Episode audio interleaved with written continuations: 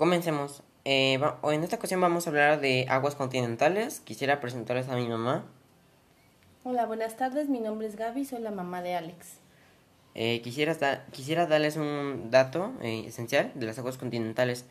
Son cuerpos de agua dulce que corresponden a ríos, lagos, glaciares y aguas subterráneas, alejadas de las zonas costeras. Eh, ¿Para qué sirven? Sus usos son domésticos, agrícolas e industriales. Son tan beneficiosas para todos los seres vivos que junto a ellas suelen desarrollarse bosques habitados por una rica variedad de plantas y animales.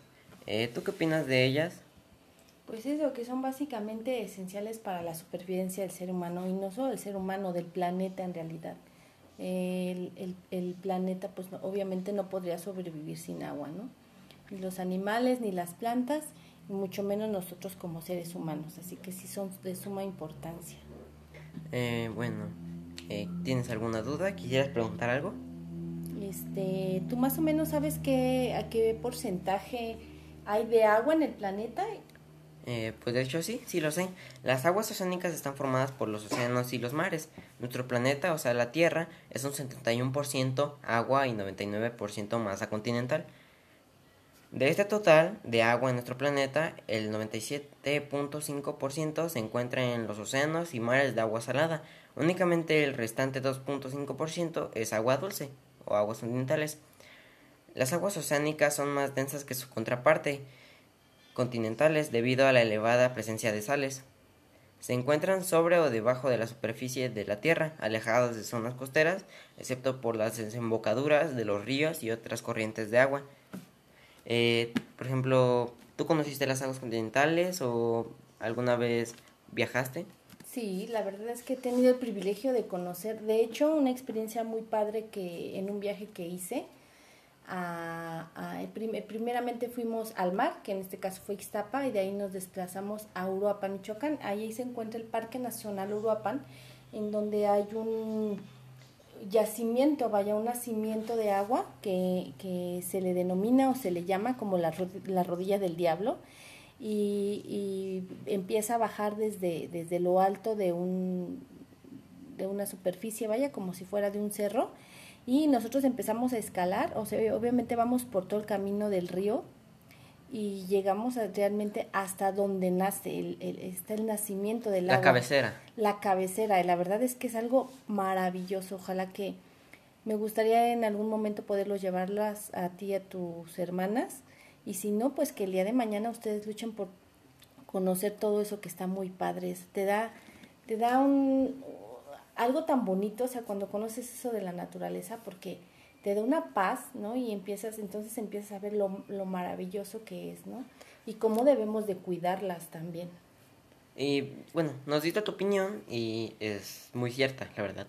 Yo tal no las conocí, pero quisiera también saber qué opinas sobre en este momento, en este en este año, qué opinas de ellas, qué ha pasado, qué Pues tristemente no es lo mismo, a lo mejor yo me regreso a tu edad de, de 12 años aproximadamente y ahorita ya no existen muchos ríos que existían antes, riachuelos o pequeños laguitos en, en los que nosotros a lo mejor podíamos como jugar y pues desgraciadamente ustedes ya no los conocen, hemos, hemos venido terminando con todo eso nosotros como seres humanos, entonces pues también es triste porque pues en futuras generaciones pues no sé qué, sea lo que les vaya a tocar, pero eh, sí hay una gran diferencia, la verdad, de la contaminación eh, de antes a la de ahora. Cada vez destruimos más nuestro planeta y cada vez eh, con eso nos llevamos todo, todo, ríos, este,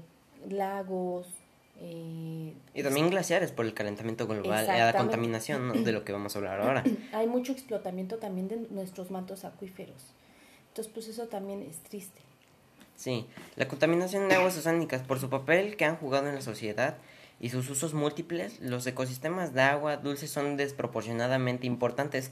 Lamentablemente también están bajo una amenaza desproporcionada porque son los más afectados por el impacto de la actividad humana el cambio climático y otros factores.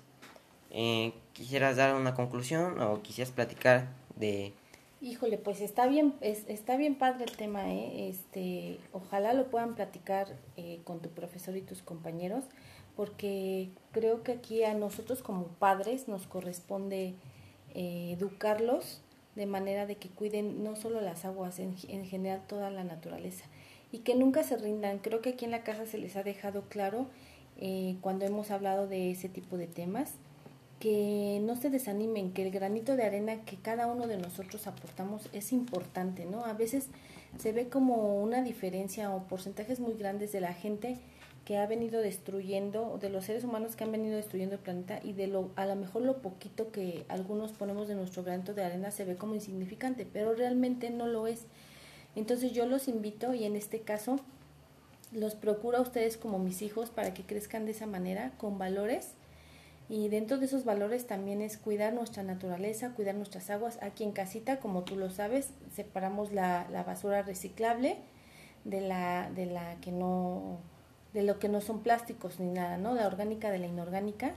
Y en su momento, pues tú me, de repente me preguntabas que por qué lo hacíamos si toda la gente no lo hacía. Entonces yo dije, no importa que la gente no lo haga, nosotros lo vamos a seguir haciendo. Y de la misma manera, cuando hemos llegado a salir, creo que tú sí recuerdas, que te decíamos no que no no tiraras por ejemplo tu botellita de agua al mar que no tiraras tus dulce tu basurita de dulces en, en riachuelos ni siquiera en el drenaje no para eso hay un lugar y creo que es muy importante que se ponga ese granito de arena no y que los padres y en este caso los educadores como maestros también siempre les hagan ver la importancia que es de cuidar no solo el agua sino todo el medio ambiente bueno esa es un, una buena plática y mi conclusión es cómo proteger las aguas. Hay que dejar de tirar basura a los mares, ríos, lagos y en general cuidar nuestro planeta, siempre poniendo nuestro granito de arena. Eh, quisiera decir, decir, despedir a mi mamá. Eh, pues gracias por tu aportación y por los tips que nos diste.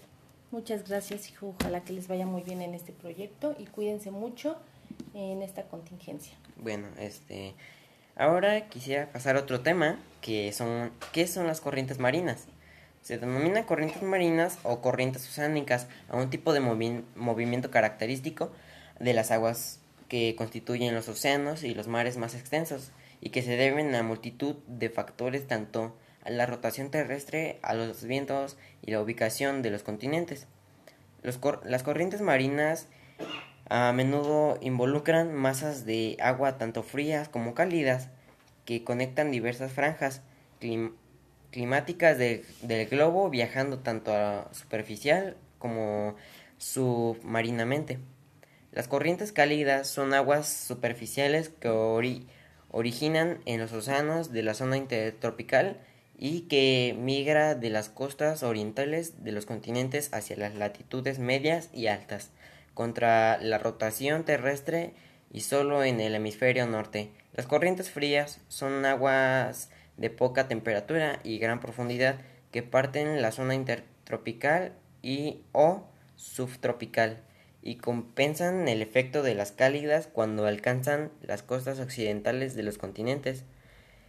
Mm, son, particular, son particulares de las regiones árticas, ya que en la zona antártica existen apenas una corriente circular en torno al polo. El desplazamiento constante de estas corrientes marinas en el mundo entero permite mantener un ciclo energético y calórico en el planeta, que arroja como resultado un conjunto de climas más o menos fijos en determinadas regiones como subtropical y clima más cálido y húmedo en las costas occidentales de los continentes en latitudes medias y altas. Otro tanto ocurre con los niveles de salinidad en las aguas oceánicas. A este ciclo conjunto se le conoce como circulación termoalina mundial. Bueno, espero que les haya gustado este podcast. La verdad yo me divertí y a su vez cosas aprendí cosas nuevas. Me despido. Mm, hasta la próxima.